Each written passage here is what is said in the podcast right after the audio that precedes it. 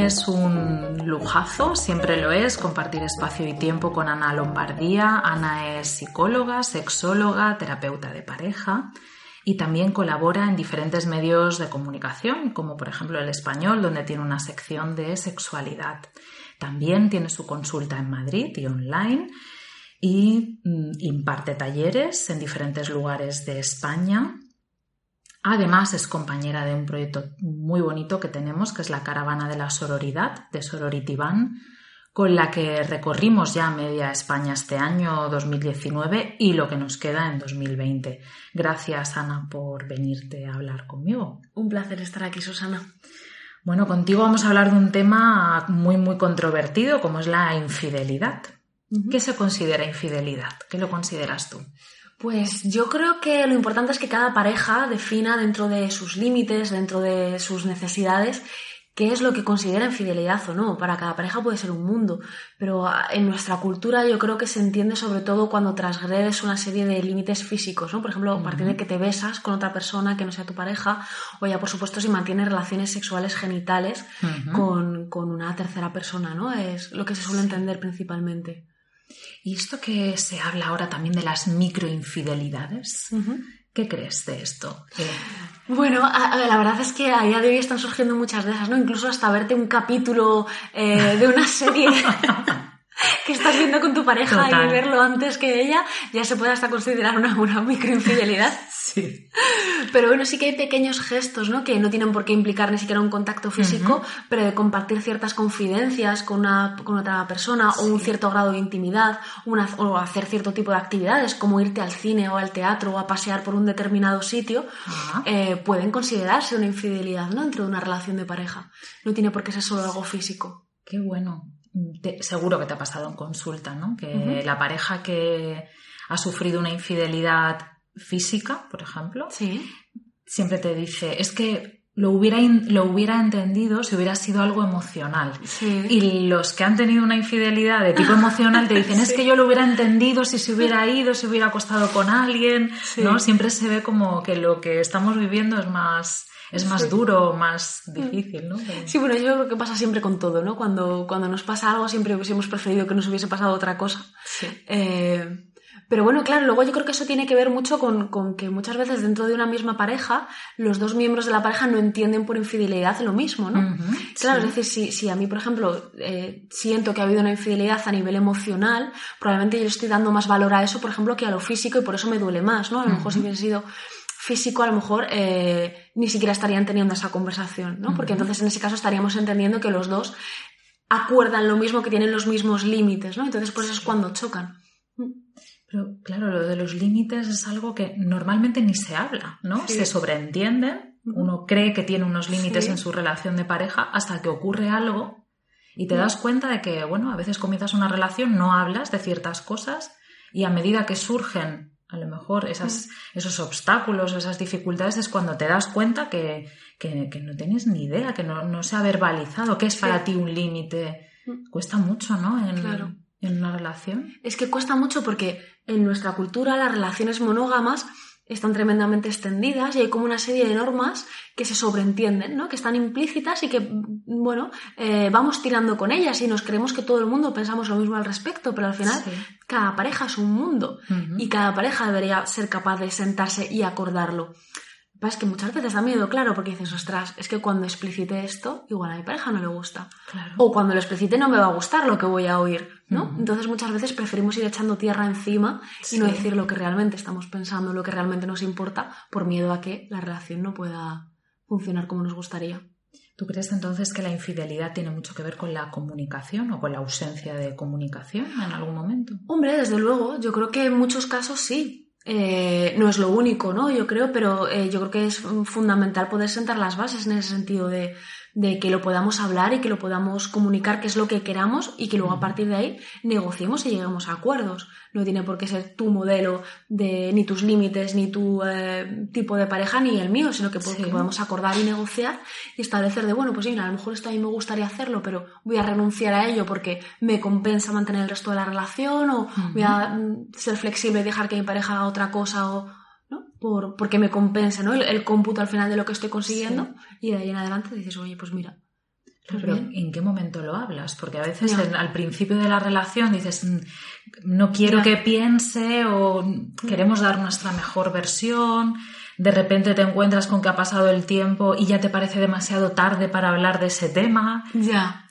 A ver, hombre, yo creo que cada momento de la relación, en cada etapa de la relación, se establecen distintas cosas. al principio, efectivamente, hay una parte de seducción importante en la que ponerte a hablar de los límites, pues a lo mejor no es lo, a lo mejor puede no ser lo más adecuado, a lo mejor sí, directamente poner las cartas sobre la mesa y que sea lo que Dios quiera, ¿no? Sí. Eh, pero luego son límites que son negociables y que, que, pueden ir variando a lo largo del tiempo, es decir, no tienen por qué ser estáticos. Lo que tú quieres al principio de una relación de pareja no es lo que quieres a los tres meses o lo que quieres a los tres años. Qué es bueno esto, qué bueno. Claro, va variando. Al principio, además, cuando te enamoras al principio de una relación, te apetece estar todo el día pegado al otro y, y, y, ni te planteas la posibilidad de que el otro se vaya al cine sin ti. O sea, ni se te pasa por la cabeza, pero a lo mejor a los tres años, pues sí tienes que plantearte esto, ¿no? Claro, claro, porque luego también esto nos plantea que hay gente que cree que un valor en su pareja o en su relación es la continuidad, o sea, que seamos los mismos que cuando nos conocimos. Y, a medida que la relación evoluciona, eh, sigue siendo uno de los dos el mismo quizá en esencia, pero la otra persona quizá ha cambiado, ¿no? Tiene otros, otros intereses, otras necesidades. Y, ahí es cuando te planteas, ¿qué hago? ¿Lo comunico a un riesgo de que puede traer un conflicto? ¿Puedo no decepcionar? ¿Puedo decepcionar a mi pareja? ¿O tapo esta necesidad y me explota un día en la cara? O termino haciendo algo que no va acorde con mis valores, por ejemplo, o con lo que hemos nosotros mm, acordado, y, termino, pues, por ejemplo, en una infidelidad, en, una traición, en, un algo que tú vas tapando y tapando y cuando todo esto explota, mucha gente lo que te dice es, es que no quería mm, hacer daño. Pues, pues lo has, hecho. Sí. A ver, hombre, yo creo que se puede tantear primero, es decir, ¿no? Cuando, cuando empezamos a ver que estamos evolucionando, que estamos creciendo y que tenemos otras necesidades, tenemos que tantear primero a la pareja para ver, oye, cómo, te, cómo se va a sentir ¿no? con esa necesidad. Y si vemos que puede ofrecer cierta resistencia, podemos empezar a comunicarlo con cuidado, pero también ya no solo hablar, ¿no? Yo creo hablar, los psicólogos se nos llena la boca con esto de hablar y comunicar, pero también podemos empezar a hacer cosas para ir introduciendo y para ir seduciendo poco a poco a la pareja, ¿no? Es decir, que si ahora a mí me apetece, por ejemplo, pasar más tiempo con mis amigas o irme de vacaciones con ellas, pues yo que sé, a lo mejor no voy a empezar por irme 15 días a Tailandia con mis amigas y no lo he hecho nunca. No, a lo mejor voy a probar por pasar un día entero con ellas o por irme un fin de semana y además hacerlo, pues yo qué sé, eh, coincidiendo con que mi pareja tenga un viaje de trabajo, ¿no? Y dice, bueno, tú te vas de trabajo, entonces yo voy a aprovechar este fin de semana para hacerlo, ¿no? Es decir, ir haciendo pequeños cambios que no sea tampoco una cosa muy de golpe si creo que mi pareja no está preparada para recibir eso. Qué bien. Qué bien, porque es verdad ¿eh? que se nos tacha a los psicólogos muchas veces de que somos los las abanderadas y los abanderados de, la comunicación y somos de la comunicación, pero no necesariamente la verbal. A veces comunica mucho más una acción que no el, que nos sentemos y dialoguemos durante tres horas sobre algo que luego al final no se, no se va a materializar, quizá. ¿Y qué crees? ¿Que son más infieles los hombres, las mujeres? Pues fíjate, eh, no creo que haya muchas diferencias en ese sentido, la verdad. Eh, parece que tradicionalmente se ha entendido que era el hombre, ¿no? El que era infiel y el que sobre todo que era infiel, sobre todo a nivel físico, a nivel sexual. Eh, pero yo creo que las mujeres tienen las mismas necesidades, ¿no? Y que a día de hoy no hay tanta diferencia. Si la hay, no creo que sea una diferencia significativa. Eh, al final los hombres y las mujeres tenemos necesidades a nivel físico, a nivel emocional, nos gusta seguir creciendo, explorando, relacionándonos con otras personas y no hay tanta diferencia, ¿no? Yo no me suele gustar mucho hablar de diferencias entre hombres y mujeres. Yo creo que hay diferencias entre las personas. Hay personas con más inquietudes, con menos, que necesitan abrirse más o que necesitan abrirse menos, pero no creo que dependa tanto de ser hombre o mujer. Claro, y además tradicionalmente siempre se ha pensado el hombre es infiel um, físicamente. y la mujer emocionalmente, ¿no? ¿Y tú qué te encuentras en consulta? Uh, pues fíjese que muchas veces incluso me encuentro lo contrario, ¿eh? Sí. Sí. Eh, que no significa que lo que pase por mi consulta sea representativo del resto de la sociedad, ni mucho menos, pero yo muchas veces me encuentro eso en consulta, ¿no? Que son hombres que eh, muchas veces a nivel emocional no se encuentran eh, eh, comprendidos o ciertas actividades de ocio que no pueden compartir con su pareja, que las empiezan a compartir con otras personas. Eh, y mujeres que a nivel físico pues eh, tienen más ganas de sexo que su pareja, por ejemplo, y lo buscan fuera de la relación, o que les gusta tener otro tipo de vida sexual y que lo buscan también fuera. o sea que ni muchísimo menos, ¿no? Tenemos muchos prejuicios, yo creo que en ese sentido en la cabeza. Y tanto los hombres tienen necesidades emocionales como las mujeres tenemos necesidades sexuales. Me pasa un poco lo mismo y, muchas veces en, los casos de una infidelidad física, mm, que aparentemente es física, encierra mucho de, necesidad emocional, ¿no? Porque, mm. el, por ejemplo, el tener mm, menos relaciones sexuales con tu pareja de las que a ti te gustaría, quizá está tapando una parte de expresión emocional tuya. Si yo necesito tener relaciones sexuales, no solo es por un desahogo físico, sino porque a mí me conecta o me comunica contigo a otro nivel, ¿no? Y cuando vas a, otro lugar, tienes sexo con otra persona, no necesariamente es sexo y ya está, sino que quizá también ahí estás cubriendo otras necesidades que cuesta mucho luego trabajarlo en, pareja y, decirle a esa persona que se siente fatal quizá por haber, por haber sido infiel, que, que estaba a lo mejor buscando otra cosa, que no solo estaba buscando sexo. Sí, eh, es que yo creo además que, no, se puede separar, ¿no? ahora que como que lo estamos separando mucho pues, por una cuestión eh, didáctica casi, pero separar lo sexual de lo emocional no es fácil, o sea, porque cuando tú te acuestas con alguien no vas tú solo con tu cuerpo y tus genitales a tener orgasmos, claro. Vas tú con tus emociones, con tu buen día o tu mal día, tus expectativas, tus ilusiones, tus miedos, tu todo. Y ahí hay siempre, es decir, no tiene por qué haber un amor romántico cuando te acuestas con alguien, pero siempre hay algo. Hay una conexión, hay una intimidad, hay un cariño y, vamos con todo eso a la cama, ¿no? Y lo que te genera. Porque a lo mejor te genera un aumento de la autoestima, por ejemplo, de sentirte deseado. Y eso es emocional también. Eso es emocional, totalmente. Mm. Nos cuesta, nos cuesta un poco, un poco ahí verlo. ¿Se puede perdonar una infidelidad? Sí, claro, se puede perdonar. ¿Cómo? Que claro. Danos la receta mágica. ¿Cómo se, puede perdonar? Hay que perdonarlo. O sea, yo creo que, perdonar una infidelidad, yo creo que pasa primero por entender lo que ha sucedido y luego tomar una decisión consciente de querer perdonarlos. Es decir, la confianza, es decir, se habla mucho, no hay que ganarse la confianza, hay que ganarse la confianza. Sí, hay que hacer cosas para ganarse la confianza. Pero yo creo que tiene que ver sobre todo con una toma de decisión de yo decido confiar en ti. Y a partir de ahí no puedo hacer nada, porque lo que tú vayas a hacer o no vayas a hacer no está en mi control, es lo que yo decido, lo que yo quiero eh, que pase, ¿no? Casi. Y, a partir de ahí vuelves a apostar. Creo que se trata también un poco de eso, ¿no? En parte. Claro. como muy resumido. Pero... Sí, porque la confianza dicen, ¿no? Que se gana durante mucho tiempo, se destruye en un minuto o, en un, o, en un, momento. Pero es que, ¿cómo construimos confianza? Si solo ponemos el foco de atención en aquellas cosas que nos escaman, que nos, que nos hacen sospechar y no ponemos el foco en todas esas cosas que realmente están construyendo la, confianza, ¿no? De, toda una semana, si, si estás analizando y observando a tu pareja continuamente, al final solo verás aquellas cosas que hace mal, no verás las que hace bien, no te lo apuntas mentalmente y eso luego se te olvida. Y, muchas veces a esas parejas que están en proceso de retomar la confianza hay que decir, eh, va a ser difícil, claro que va a ser difícil, pero la confianza es un acto de fe al final.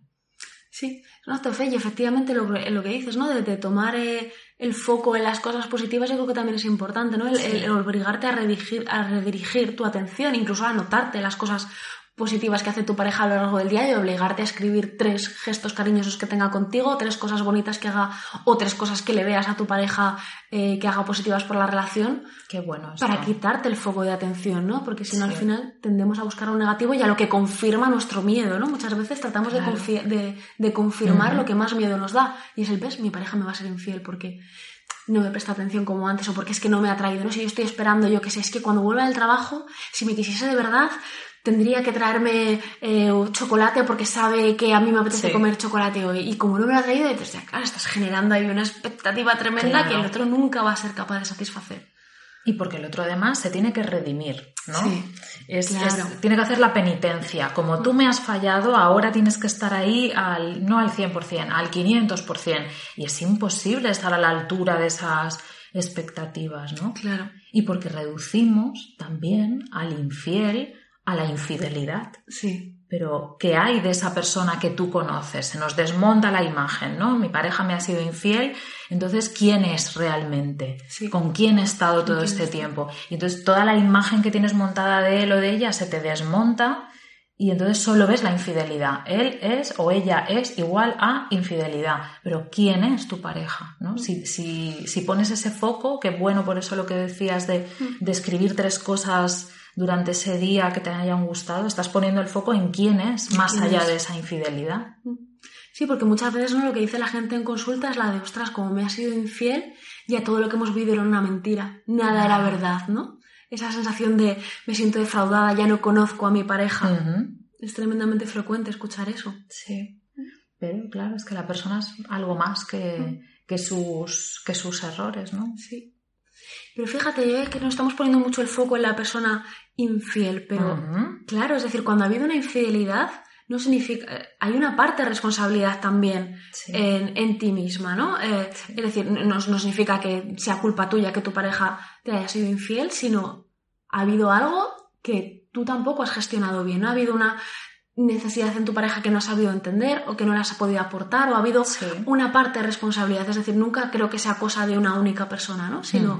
Eh, hay veces que sí, ojo. Sí. Por supuesto. Hay veces que Sí. no hay más que hablar. Pero. Y, no, y eso no justifica no tampoco, el, tampoco. el que se haya tomado esa decisión de ser infiel. Pero sí que es verdad que mm, no es la víctima, como son como el, el malo y el bueno, ¿no? El Ujú. malo es el que es infiel, el bueno es el que, el que no lo ha sido. Y cuando tiras para atrás, ¿no? Eh, echas la vista atrás eh, de cómo ha sido la relación, dices, bueno, ¿y qué ha pasado en esta relación? Y resulta que muchas veces los papeles se cambian, Sí. ¿no? Y, y los, ni los buenos eran tan buenos ni los malos eran tan malos. Claro. Es que las personas somos grises, ¿no? Yo creo que Sí. eh, hemos aprendido a clasificar, yo no sé, por los cuentos infantiles, por. Disney, ¿no? Y todo esto que es como el bueno y el malo y el héroe y el villano y tal. No, Sí. o sea, tenemos un poquito de todo y, y- y estamos construidos en base a todo eso. Y yo creo que también es muy terapéutico cuando entendemos, ¿no? Cuando, cuando eh, nos han sido infieles, Sí. el entender qué parte de responsabilidad he tenido yo en que esto suceda, creo que es tremendamente terapéutico, ¿no? Sí. Eh, curiosamente, ¿no? Aunque, aunque Sí. pueda parecer lo contrario, el decir, ostras, es que yo también he influido en esto, ¿no? Y, y- y tienes, sientes una parte de control, yo creo, en qué es lo que puedo hacer yo en el futuro para que esto no vuelva a suceder. Y también dejas de ver al otro eh, tan negativamente, ¿no? Y tan de- del malo, como tú dices. Sí. En un primer momento no queremos ver que tenemos parte No. de responsabilidad. Es como yo soy Mm. la persona herida Sí. y tú te has portado fatal y no vamos a girar la tortilla para que tú ahora me manipules. Pero es que la autocrítica, si decides quedarte con esa persona, otra historia es que, que la infidelidad termine por romper la relación. Pero cuando decides quedarte y decides trabajar, hay como dos líneas ¿no? de trabajo. Por un lado, volver a confiar. Y, demás. Y por otro lado, ¿qué ocurría antes en esa relación? Si la relación iba perfecta y ocurre una infidelidad, pues se tiene que trabajar de otra manera. Pero si la relación no era perfecta, ni mucho menos, sino que hay ahí mucho, pues ahí es donde entra el el hacer autocrítica, ¿no? Cada una de las partes y decir, pues mira, mi, mi parte de responsabilidad ha sido que yo tenía miedo o tenía una necesidad que no te la he transmitido que por no habértela transmitido he terminado haciéndote más daño y a partir de ahora pues quiero aprender a comunicarme, a expresarme mejor. Y la otra parte a pues a escuchar de una manera más genuina, porque a lo mejor el hecho de que uno ha- o uno no hable tiene mucho que ver con que cuando expresa se siente juzgado o censurado en sus deseos. Sí, yo creo que eso es tremendamente frecuente. Y efectivamente, pues a lo mejor el momento de hacer autocrítica no es eh, en el momento en el que te Claro. enteras de que has sido infiel, pero hay un determinado momento en el proceso en el que yo creo que es fundamental poder hacerlo. Porque si no, probablemente va a volver a suceder. Porque si no, si no cambias la dinámica, Sí. estamos condenados a repetir otra vez lo mismo. Claro. Hay, un, hay una constante ahora, no sé, me, me imagino que te debe pasar algo muy parecido en consulta, que es el de mujeres que no quieren perdonar una infidelidad, la quieren perdonar porque valoran a su pareja, eh, racionalmente pueden pensar que, que, mm, pues ha sido un fallo de la relación, que esa persona es mucho más que este error que ha cometido, pero por otro lado sienten vergüenza de ser la que perdona una infidelidad, porque como durante tantos años las mujeres hemos callado, mirado para otro lado, aguantado porque no o no teníamos eh, apoyo social o independencia económica y teníamos que perdonar sí o sí o, ignorar que eso existía, ahora que podemos marcharnos, ahora que podemos dejar la relación si no son infieles, el hecho de quedarnos es como de vergüenza. Sí.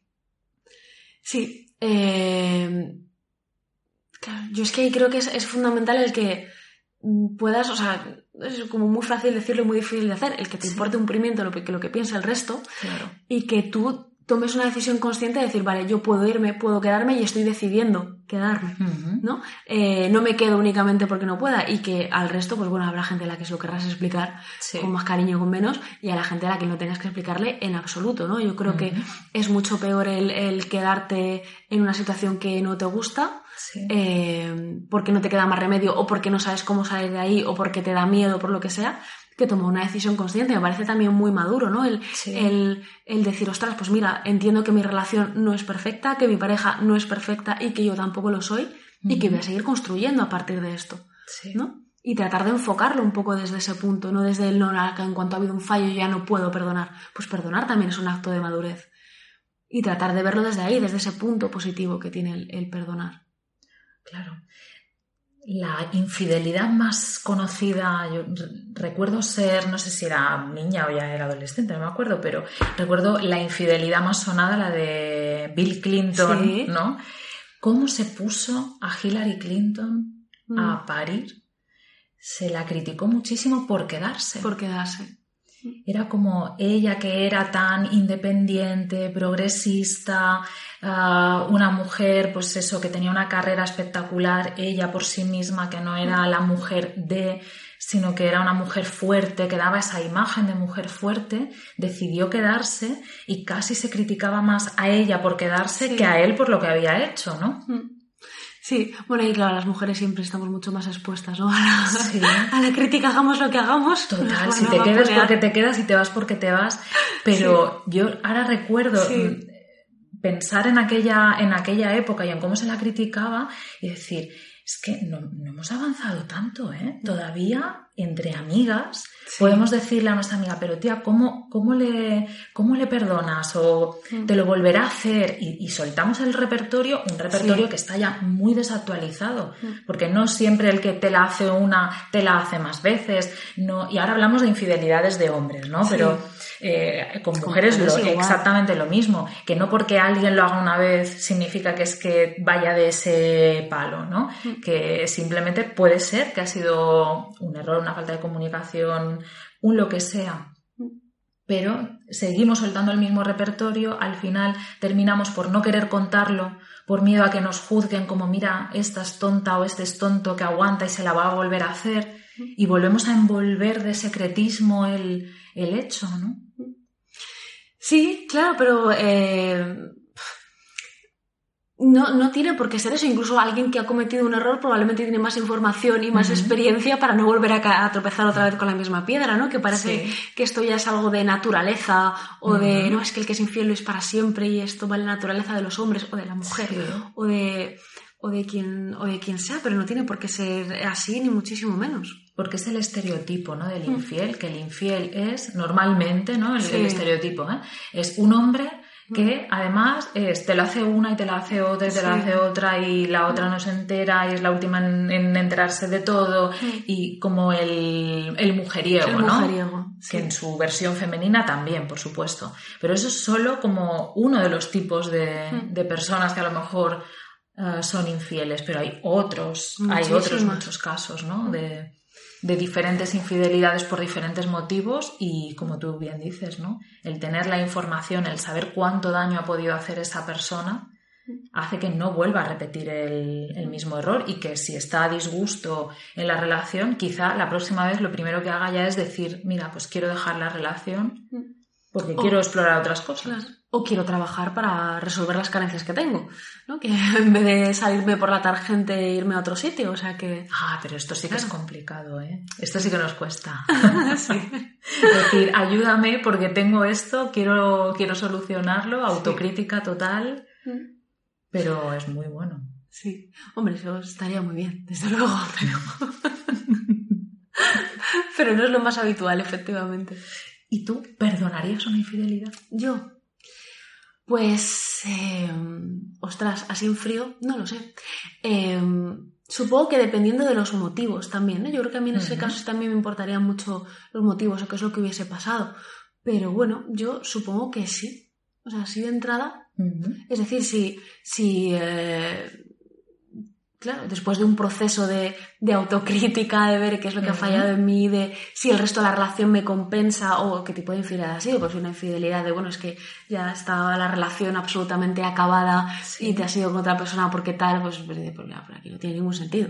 Pero si ha sido, no sé, algo puntual o ha sido algo mm, en lo que yo efectivamente también tenga parte de responsabilidad y creo que se pueda volver a construir a partir de ahí y salir reforzados, pues oye, ¿por qué no? ¿Y qué le recomendarías a una persona que está escuchándonos, por ejemplo, ahora mismo, y se ha enterado recientemente que su pareja le ha sido infiel? ¿Qué le recomendarías? Mm. Pues por un lado que se dé un tiempo de reflexión, que se dé un tiempo, pero bueno, ya no de reflexión, sino primero de sentirte herido, de sentirte herida, de permitirte sentir el dolor, eh, antes que ponerte a razonar ni nada por el estilo, de cagarte en todo, de mandarle a la mierda un rato, eh, que uno se queda muy a gusto. Sí.